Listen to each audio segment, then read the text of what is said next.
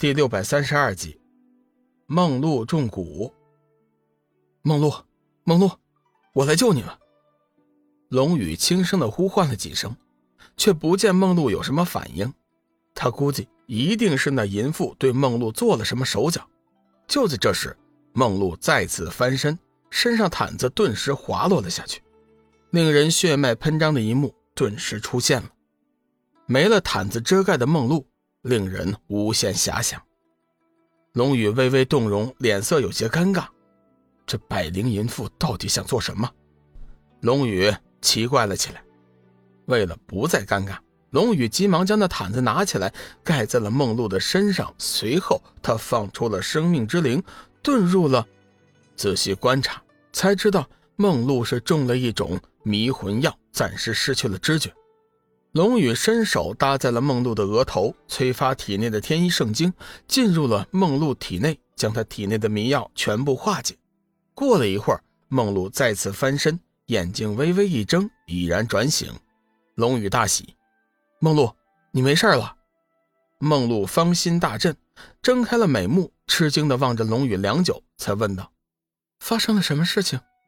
为什么我会在这里？”龙宇急忙道。具体怎么回事我也不太清楚。你被百灵掳来，我一路追寻到这个房间，找到你。你被下了极为厉害的迷药，我才帮你解除的。谢谢，谢谢你来救我。梦露显得惊喜万分，挣扎了一下，想坐起身来，却不想身体还是酸软无力，使不上劲。龙宇道：“你体内的毒素刚刚解除，后劲还没有去呢，稍微休息一会儿才能恢复的。”小雨。百灵抓住了吗？哦，还没有，我还没有他的踪影。等你力量恢复一些，我们一起去找。想必他就在逍遥窟的某个地方隐藏着呢。香雨，我体内的毒素真的都清除了吗？怎么我现在一点力量都没有啊？龙宇脸色微微一变，伸手就去抓住梦露的手腕，看看究竟是怎么回事。梦露身体轻轻一颤，芳心似喜似羞。脸颊之上顿时飞起了两团红晕，低着头不敢正视龙宇。救人要紧，龙宇这会儿也顾不了那么多了，一把就抓住了他的皓腕，体内天一圣经顿时激荡进入了梦露体内，仔细查看。梦露一双美目微合，感觉手腕被捏住，似有电击，又麻又松，一时间浑身飘飘然，好像是脱力一般，无法动弹，脸烧红的一片。时间不大，就连脖颈处也被染成粉红色。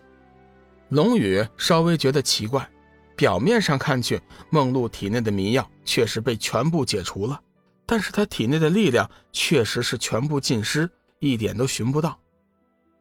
奇怪了，真是奇怪，我居然查不出任何的不妥。龙宇微微吃惊。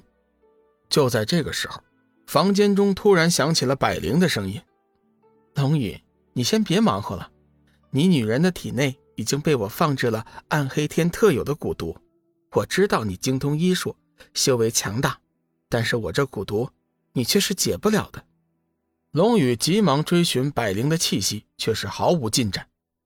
别枉费心机了，你是找不到我的。声音再次从四面八方传来。龙宇，我也不想逼你太甚，只要是你答应我，做我的炉鼎。我便解了你女人体内的蛊毒，而且还保证你们安全到达暗黑天。否则的话，哼！就在这时，梦露突然秀眉紧锁，樱唇微起，脸色一片苍白，似乎一副很痛苦的样子。他的蛊毒已经起作用了，如果不能得到及时的治疗，一个时辰之后，他的筋脉和内脏将会全部溃烂。百灵的声音再次传来。小雨，你不要管我，你快点找到百灵，将他杀了。梦露强忍着体内的痛苦，催促龙宇：“不行，现在最重要的就是你的安全。”饶是痛苦太甚，梦露终究还是低低的私语。龙宇吓了一跳，急忙替他检查。良久之后，眉头暗皱，心中大惊：梦露体内的蛊毒确实是已经正在慢慢的吞噬着他的筋脉。此时，梦露的脉象紊乱，忽快忽慢，十分的凶险。龙宇，我知道你有生命之灵，但是我这蛊毒你却是解不了的。梦露未死之前，我都是有办法停止她体内的蛊毒。我随时等你的消息。无耻淫妇，你就好好看看小爷我是怎么解决这蛊毒的吧。龙宇虽然态度强硬，但是梦露的情况却是不尽如人意。他的声音越来越低沉，脸色逐渐灰暗，最后竟然是昏死过去。龙宇大惊失色，连忙呼喊：“梦露，梦露！”梦露哪里还有什么回应？随着蛊毒的入侵，她的七窍已经开始流出了黑血，生命力也在逐渐减弱。龙宇深吸一口气。冷静下来，放出了生命之灵，小心的查看梦露体内的情况。经过几次试探之后，现在生命之灵确实是无法净化那些蛊毒，一个不好就会断送了梦露的性命。龙宇，你还有半个时辰的时间，你究竟答不答应？哼，做了我的炉鼎有什么不好？你可知道，这天下有多少男人，都梦想着做我的炉鼎？唯独你，不识抬举，淫妇！我会有办法的，你等着瞧好了。